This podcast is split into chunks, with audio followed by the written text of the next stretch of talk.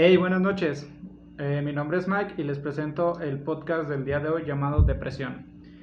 Eh, mm, como siempre, no sé cómo iniciar el podcast, así que chingue su madre lo demás y que salga lo que tenga que salir. Bueno, nuevamente aquí, Julieta, Jules. Ah, sí, qué malo soy, ¿verdad? Debo presentarte.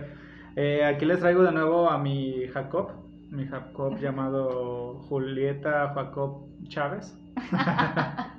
Este, hoy vamos a hablar de un tema, algo, no sé si, bueno, es delicado, es delicado y súper importante, que es depresión, la depresión. Eh, este sentimiento o esta emoción, ¿cómo lo consideras tú? ¿Es sentimiento o emoción primera? Para darle un énfasis.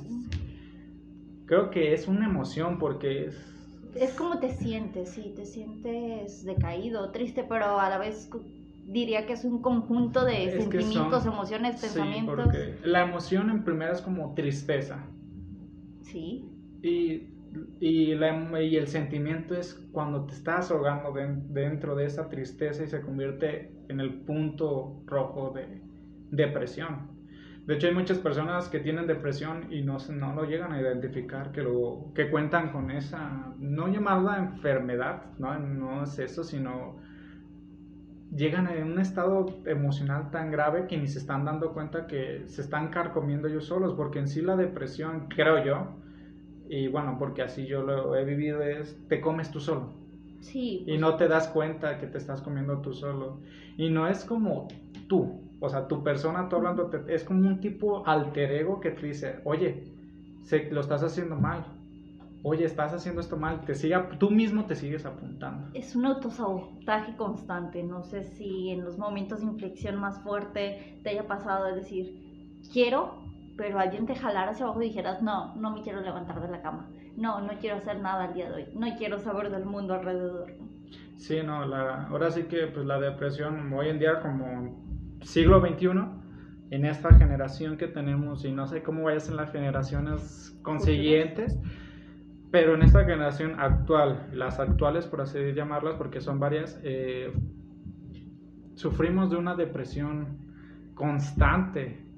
Y como te digo, hay muchas personas que ni se dan cuenta que están dentro de esa depresión porque lo confunden con, no lo confunden, llévala la mano con la frustración y se enfocan más en eso y es donde se empiezan a guiar a una depresión sin darse cuenta de ello. Yo no diría que esta generación vive más deprimida, en parte un poquito, pero diría que somos una generación que aceptamos más y nos damos cuenta y hemos externalizado el tengo depresión, tengo ansiedad, qué tan tabú hace algunos años ir a terapia. Ahorita muchos aceptamos que ir a terapia, como dicen en el otro podcast, es canasta básica. Debes de hacerlo porque si no te tragas a ti mismo, no puedes gestionar, necesitas a alguien experto para, para que veas desde una perspectiva distinta.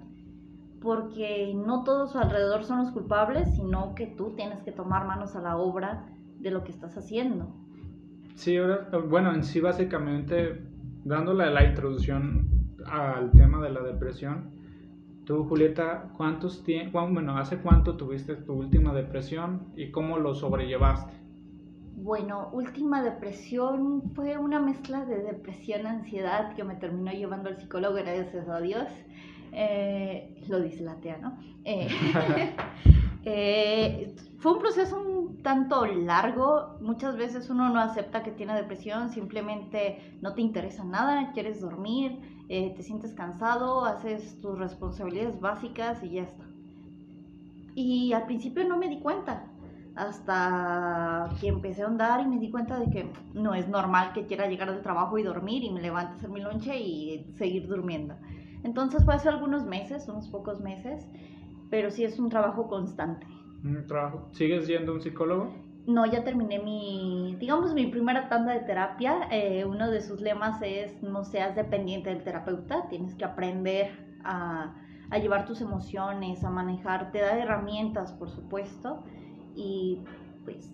Yo como tal, todavía no, bueno, no he ido a un psicólogo, no es que tenga miedo a que me digan, es que tienes esto, bueno, que yo me dé cuenta de lo que sufro, porque pues pues gracias a Dios tengo ese criterio de darme cuenta en dónde me estoy metiendo. Obviamente no es lo mismo que vayas con un profesional a una persona que pues esté consciente de lo que se está viviendo.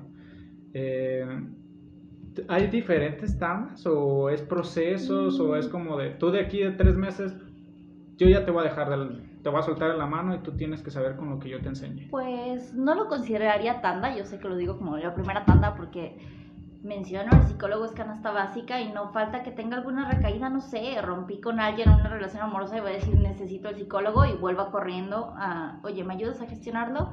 Pero sino que en esta primera etapa ya tratamos varios de los temas que me lastimaban constantemente. Y dices, bien, creo que en este momento estás preparada para ya no estar en constante interacción conmigo. Ya tienes herramientas suficientes para gestionar tus emociones. Claro.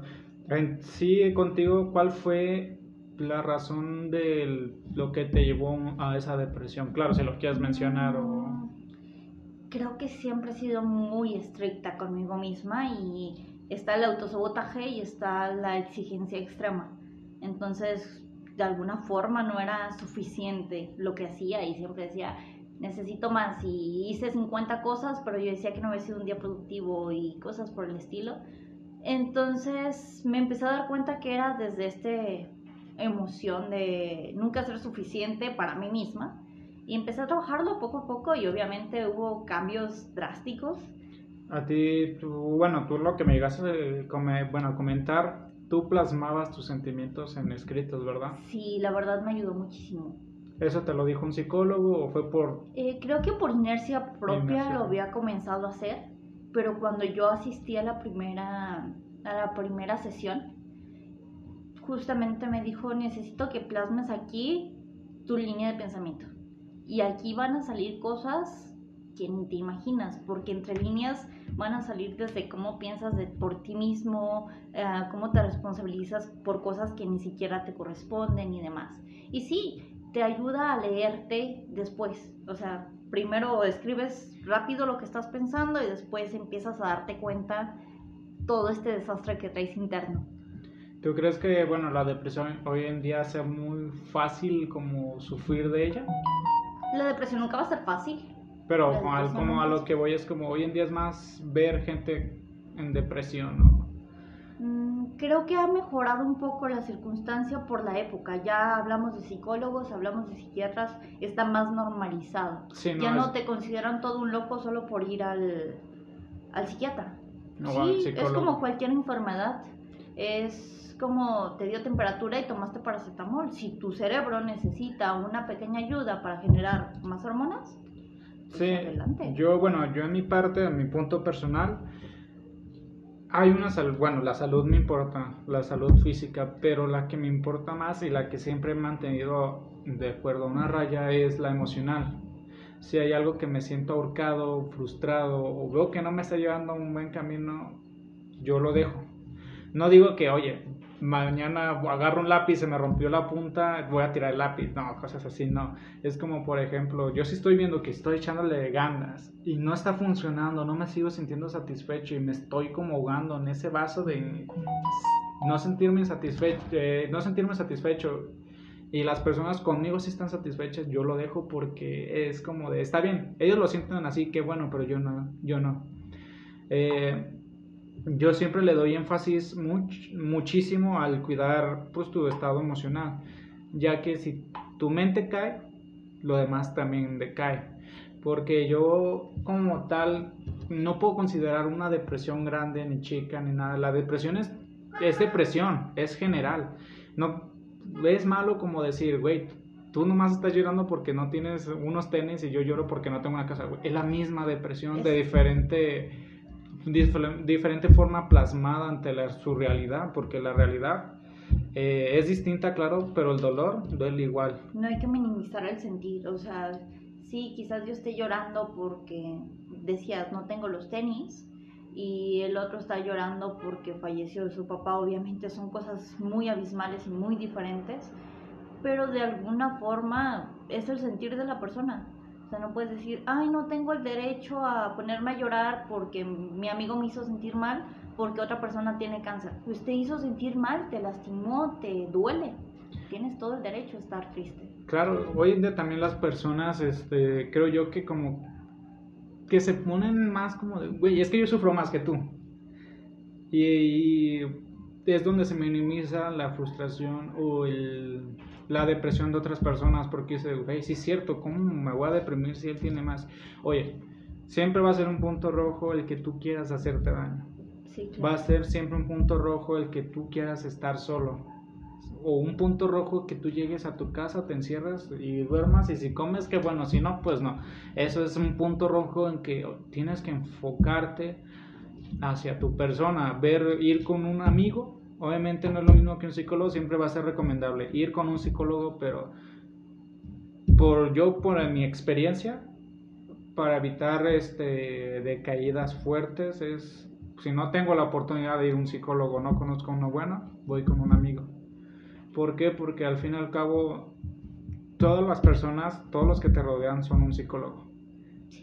Habrá muchas que te van a juzgar, otras que te van a apuntar y otras simplemente te van a escuchar.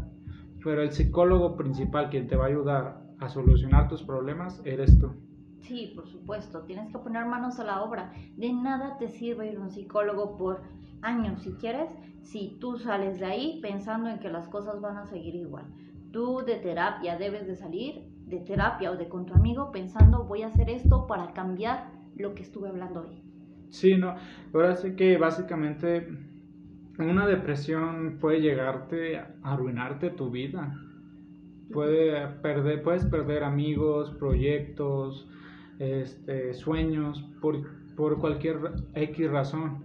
Hoy en día, bueno, estábamos hablando hace un momento de que anteriormente eh, la gente sigue sufriendo la depresión, sigue sufriendo depresión, pero anteriormente la gente tenía más el poder adquisitivo de tener como una casa, un carro, un departamento, cosas así. Hoy en día no, y muchos jóvenes sueñan con tener esa oportunidad. Y claro, vemos a nuestros papás, vemos como fotos anteriormente y decimos, ah, tenía 16 años, ya se casó con mi papá, eh, con mi mamá, ya tiene tres carros, cuatro hijos y sigue chambeando y, sigue manteniéndolo sin problemas. Como de, si no nos podemos comparar a su tiempo. Es que la situación actual genera frustración y la, la frustración ayuda a que la depresión, pues ayuda a que sea un detonante Obviamente hacemos entre risas en TikTok y demás el video de mi mamá a los 22 con casa, casada, los hijos. Yo a los 25 cuidando a un gato, comprando algo en Walmart de Pokémon o cosas por el estilo. Son gustos distintos, eran circunstancias distintas, pero también nos ha llevado esta frustración de llevo años trabajando pero no puedo comprar una casa. Llevo años trabajando pero no puedo comprar un carro. No avanzo. Sí, ahora sí que buscamos mucho el, avance. Las personas buscan avance, buscan superar lo que ya tuvieron los papás o los abuelos, si quieras o no es complicado.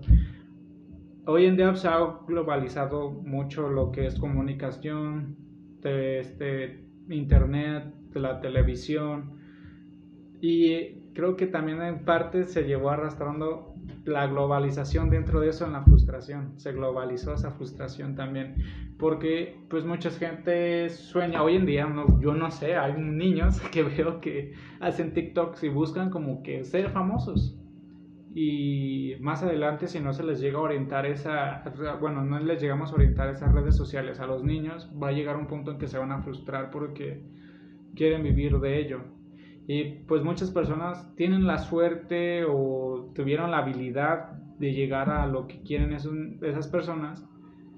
Y que bueno, se les aplaude y es admiración, pero hay que saber orientar a esas personas en la frustración. Como por ejemplo, los niños chiquitos siempre, siempre se les da como, si te equivocas, ay, mi hijo, no pasa nada, toma, te damos una compensación o algo así. Y no dejamos que se frustren y desde niños es donde se comete ese error de que no dejamos que conozcan la frustración las personas y ya cuando crecen y se frustran en la vida real porque no es la misma frustración que de niño, es donde... Imagínate el berrinche de un niño frustrado de 22 años porque nunca había tolerado la frustración. Sí. son caos. Eh, terminamos en drogadicción, terminamos alcohólicos, terminamos de un montón de formas porque no sabemos tolerar estas circunstancias, no estamos acostumbrados a perder de repente. Hay muchas situaciones en las que es importante revisar en la crianza y demás, pero pues, ¿qué podemos decir?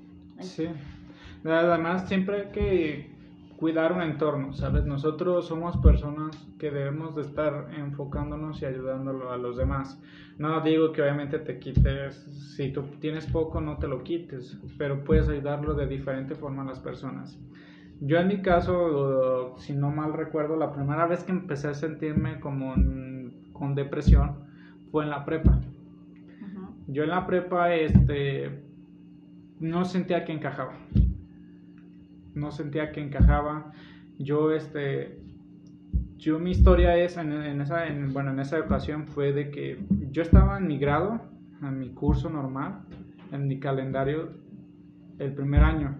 Y me la pasé bien, hice buenos amigos, conocí buenas personas, mi grupo yo lo quería mucho, yo era el típico compañero que estaba de un grupo en un grupo, de un grupo y siempre hablaba con todos tenía su grupo. O sea, es como de si tiene un problema el grupo A con el grupo B, me da igual, chingue su madre, yo, los, yo hablo con los dos. Si me dice, no, es que la muchacha del grupo A está comportándose así o habla mal, ¿qué más da? O sea, yo, yo era feliz, ¿sabes? Claro. Me fui a México seis meses, perdí seis meses de estudio. Llegué aquí a México, volví a empezar. ¿A Guadalajara? digo, en Guadalajara volví a empezar este. Creo que segundo, pero con otros compañeros, con otras personas. Ya entré a segundo y ya eran grupos formados. Yo ya no me sentía fácil de encajar porque era ya era un grupo que ya estaba conformado por otros muchachos, muchachas, amigos, entre ellos. Y era como de, wow, ¿y ahora qué hago? Sí, te sentiste relegado, excluido de cierta forma y la adaptación... Es complicada. Fue complicada. Porque yo cuando vivía en esos seis meses en México, me la pasé seis meses en mi cuarto. Y, fíjense en ese punto.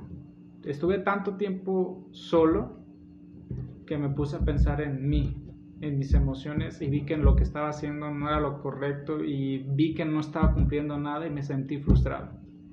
Llegué aquí a Guadalajara, a la prepa, entré a segundo con los nuevos compañeros y me sentía desubicado, me sentía desubicado, no me sentía feliz. Yo, yo estaba en el turno de la mañana anteriormente, regresé a Guadalajara, entré al turno de la tarde. Yo iba temprano para ver a mis amigos.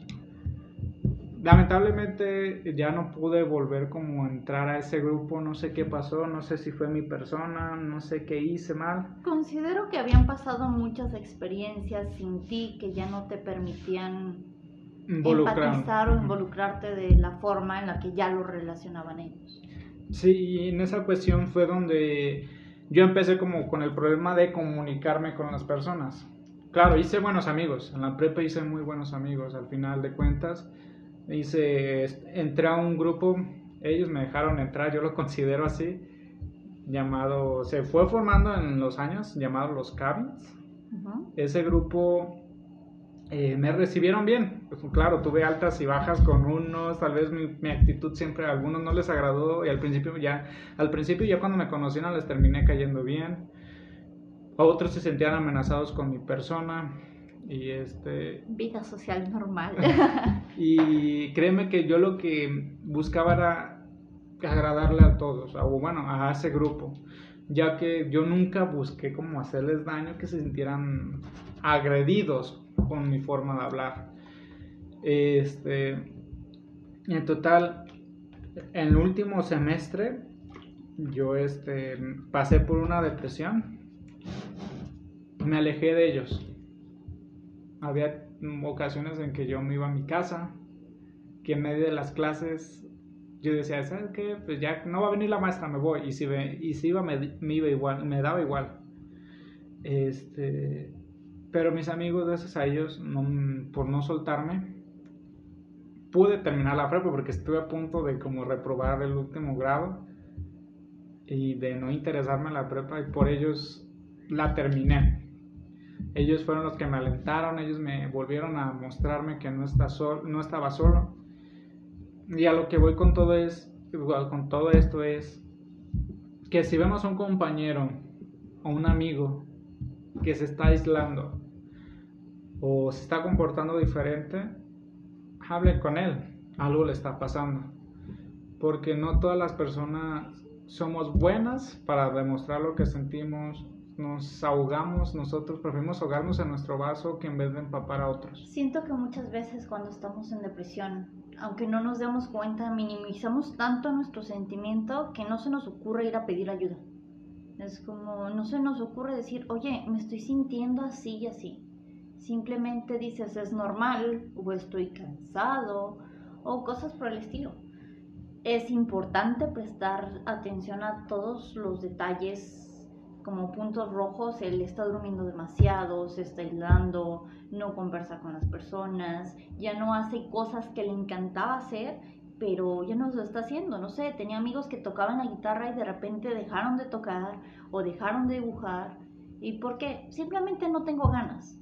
Pero detrás había algo mucho más fuerte que simplemente no tengo ganas, sino era una sensación de fastidio, frustración y demás que era depresión, era un trasfondo de depresión. Fíjate que creo yo que para evitar una depresión muy grande o un punto rojo, es muy sencillo solucionar eso a primera instancia.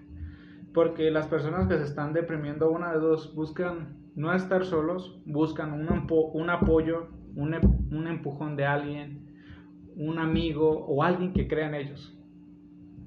Porque la depresión es grande, ya es casi complicado a veces de salir, es necesario con un profesional.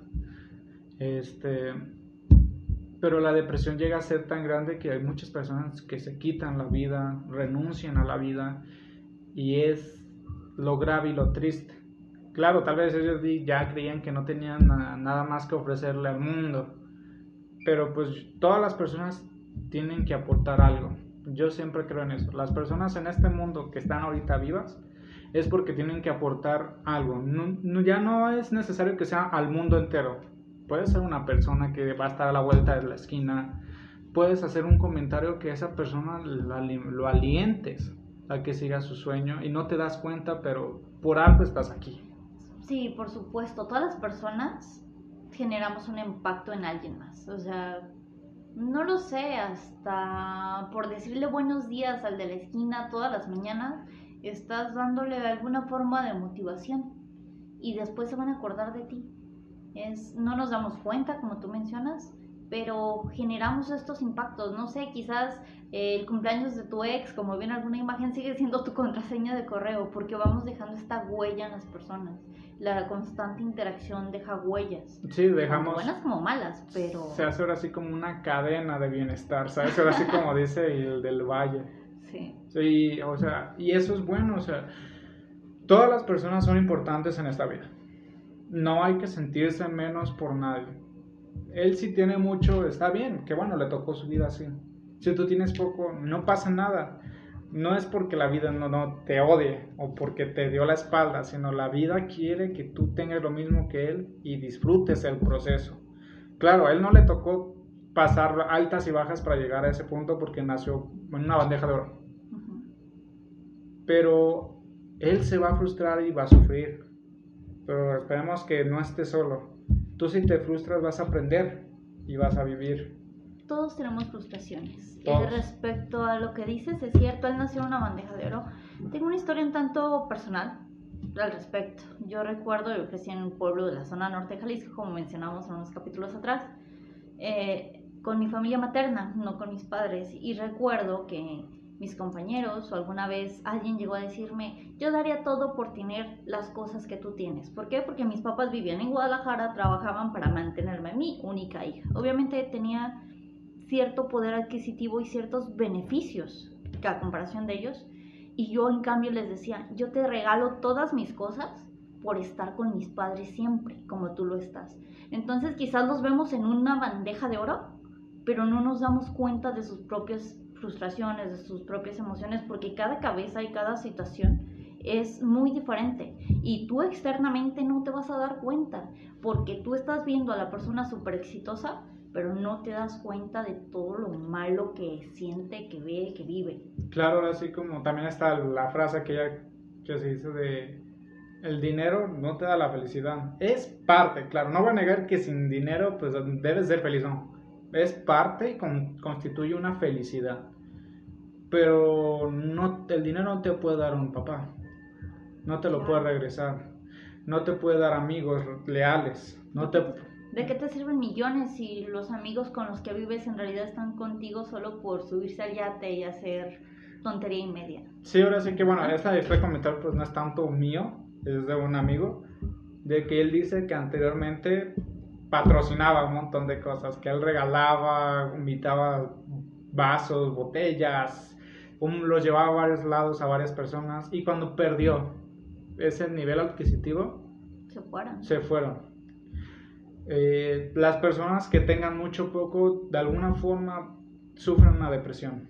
Como, como decimos desde un principio, no hay que minimizar ninguna depresión. Ni porque él tenga 5 millones en el bolsillo, significa que él le duele menos que a ti que nomás tiene 5 pesos.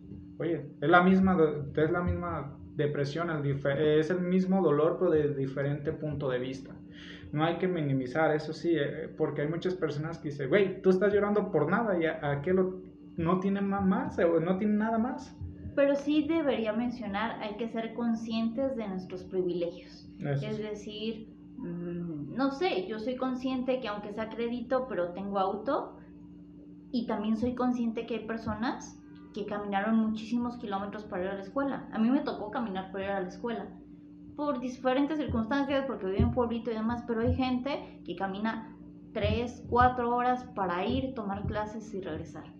Hay que, hay que ser también consciente de decir, sí, estoy sufriendo y es válido mi sentimiento, pero pues no nos anclemos en esto y nos toca luchar y seguir adelante, porque sí también hay otras personas que no las tienen tan, claro, tan fácil. También otra cosa, eh, quiero yo que hoy en día es más la frustración que hay, pero hay más la posibilidad de ayudar a las personas.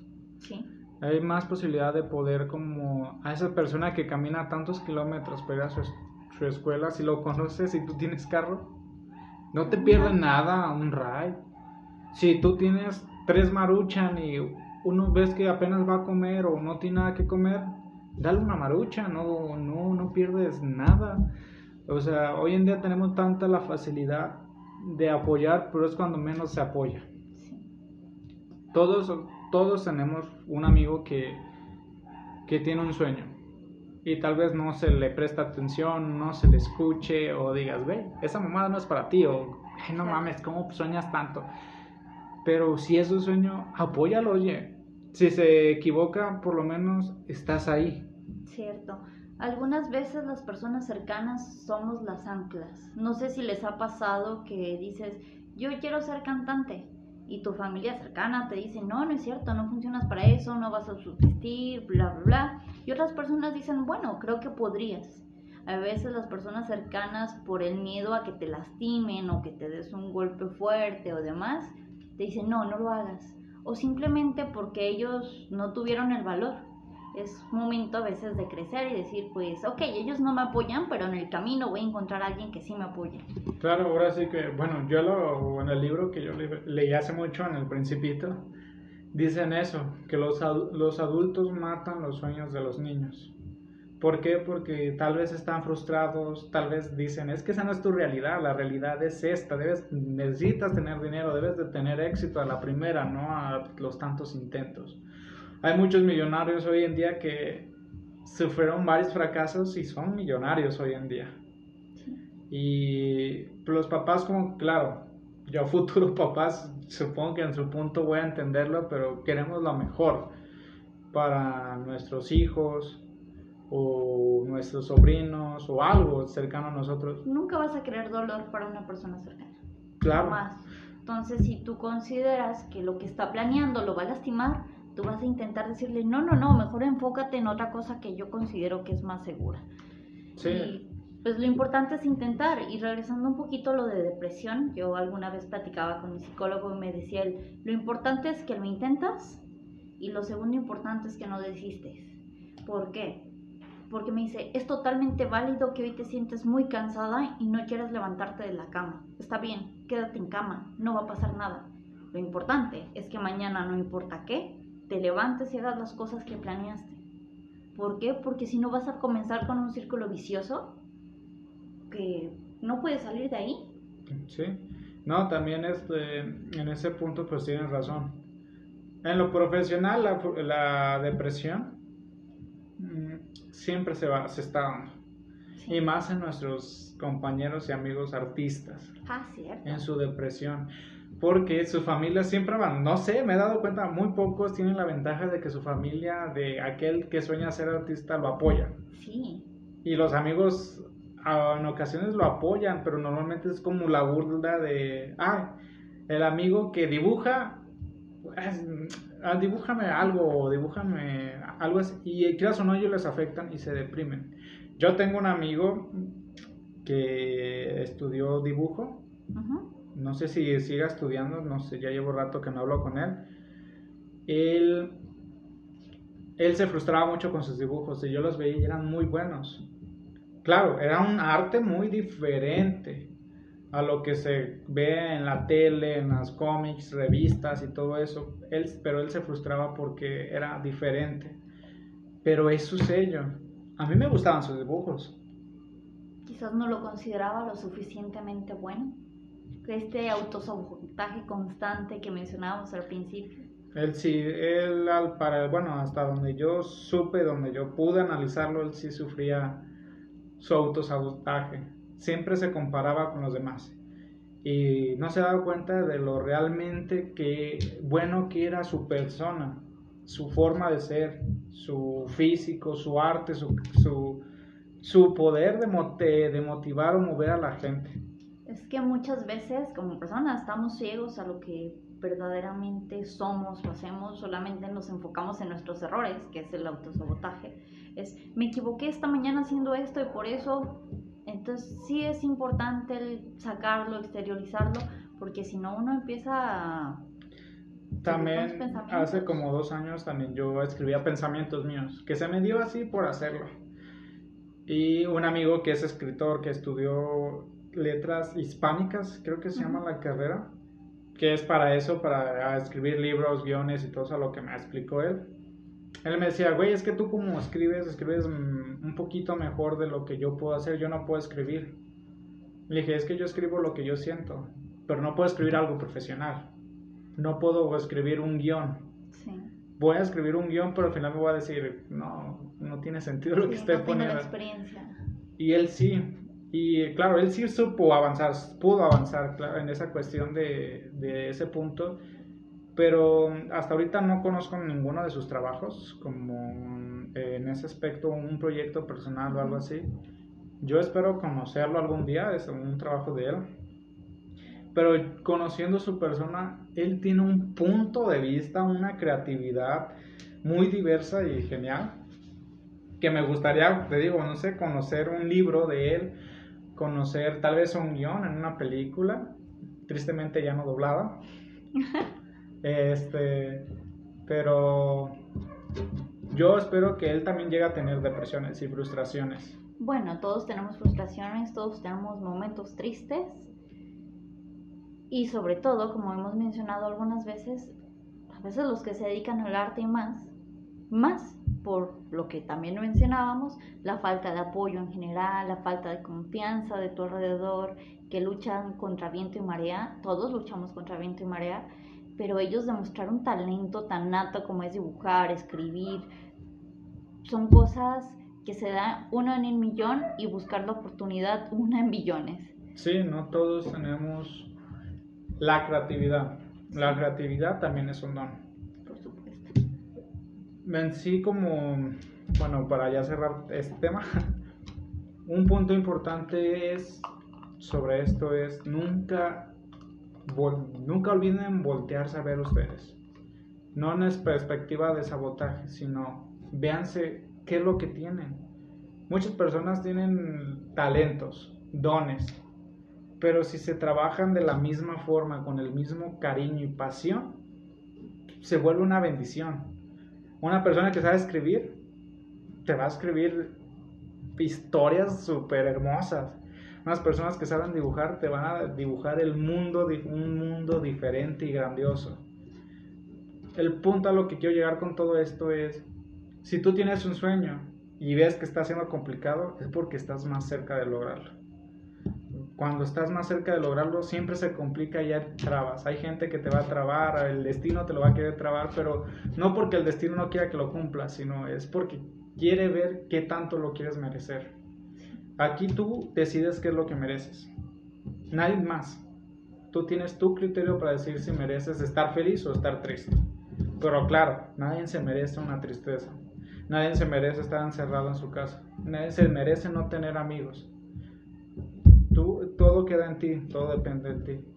Si tienes un sueño, lucha por él. Si quieres vivir, vive. Si quieres compartir, comparte.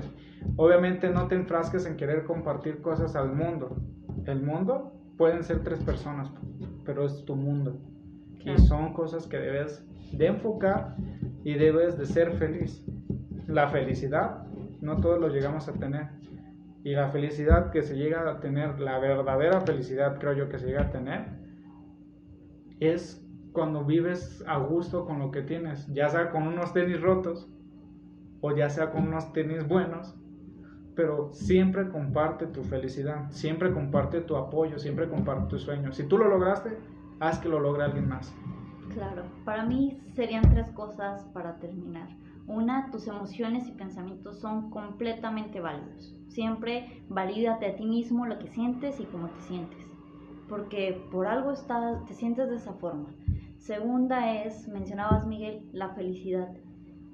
No te compares con las personas, jamás. Compárate contra ti mismo. Ponte metas y considera qué es lo que tú crees que es felicidad y éxito. Porque Miguel puede creer que ser exitoso es mm, vivir en el departamento con un gato y su familia y yo puedo creer que felicidad es vivir de viaje. Sí, la, la felicidad es diferente, pero es lo que te hace feliz. Y ni siquiera estoy hablando de viajes de lujo, sino de mochilero por medio México, aunque no es bonito este país para hacerlo. Eh, la felicidad es una perspectiva, es como tú te sientes, no es lo que nos han vendido todo el tiempo, que eres exitoso o feliz cuando eres millonario, tienes mil autos y mil casas por todos lados. La felicidad es algo completamente interno. Y relativo. Y relativo. ¿Y el tercer punto? El tercer punto, bueno, ir a terapia cada vez que lo consideres necesario, en caso de que dices no tengo el recurso, eh, no tengo el apoyo o demás. Bueno, platicar con amigos, externalizar cómo te sientes. De hecho, bueno, hablando de eso, hoy en día ya el podcast Nosotros Quiénes Somos, tenemos ya una red social llamada, bueno, Instagram. Ahí nos pueden encontrar como Nosotros Quiénes Somos. Ahí si ustedes tienen un contacto de un psicólogo, ya sea gratuito o que cobre lo que sea, sería muy de mucha ayuda para las personas que están pasando por esto, que dejen el contacto, porque siempre va a ser algo bueno tener un psicólogo a la mano. Sí, por supuesto. Tengo ubicación de algunos cuantos, voy a pasarlo ahí por historias. Eh, tanto uno que tiene ese tarifas exactas cada, cada sesión y otro que tengo entendido es una asociación donde literalmente pagas lo que puedes el psicólogo te dice, tú pon una tarifa, vamos a estarnos viendo cada vez que tú me, me, quieras ver y tú me pagas lo que consideres que puedes pagar sin que te afecte tu economía. Bueno, ambos tristemente son de Guadalajara, pero si donde nos están escuchando hay más, pues obviamente los compartiremos. Les, les agradeceríamos mucho que puedan aportar esa información porque siempre es vital, siempre va a ser vital y si no tienen esa información y conocen que alguien está padeciendo una depresión o tristeza, no lo dejen solo. Porque al estar acompañado, la tristeza se pierde. Se pierden esos pensamientos. Y si los puedes apoyar, mucho mejor. Por supuesto. Eh, espero que les haya gustado mucho este podcast. Lo van a estar escuchando, creo que el 27, si no me equivoco. Creo que sí. Tú tienes el calendario, Miguel, Creo que sí, que es el, 27. Este, tenía planeado para el siguiente podcast, o bueno, para este podcast, un tema llamado, que es eh, un tema delicado, que es la automatación, no puedo decir la palabra, porque creo yo que está censurado, no lo he probado, pero está, este, lo más seguro es que esté censurado. Este, va a ser con mi amigo el Marcid, o también más conocido por su nombre, Dani, Daniel. Eh, yo los, espero tener para el próximo podcast y espero que nos acompañen también en esa aventura, ya que es un tema delicado y pues junto a la frustración, depresión, se lleva de la mano hacia ese tema algo delicado. Eh, de mi parte sería todo. Te agradezco, muchas gracias por volver a estar en este mi rincón, en este proyecto. Eh, es de mucho agrado tenerte aquí con, conmigo y espero que escuches este podcast o tal vez no. Eh, según yo ya lo escuché mientras hablábamos, no me gusta escuchar tanto mi voz. No le hace, no le hace. Entonces nos vemos a la próxima. Que tengan una excelente noche. Hasta luego.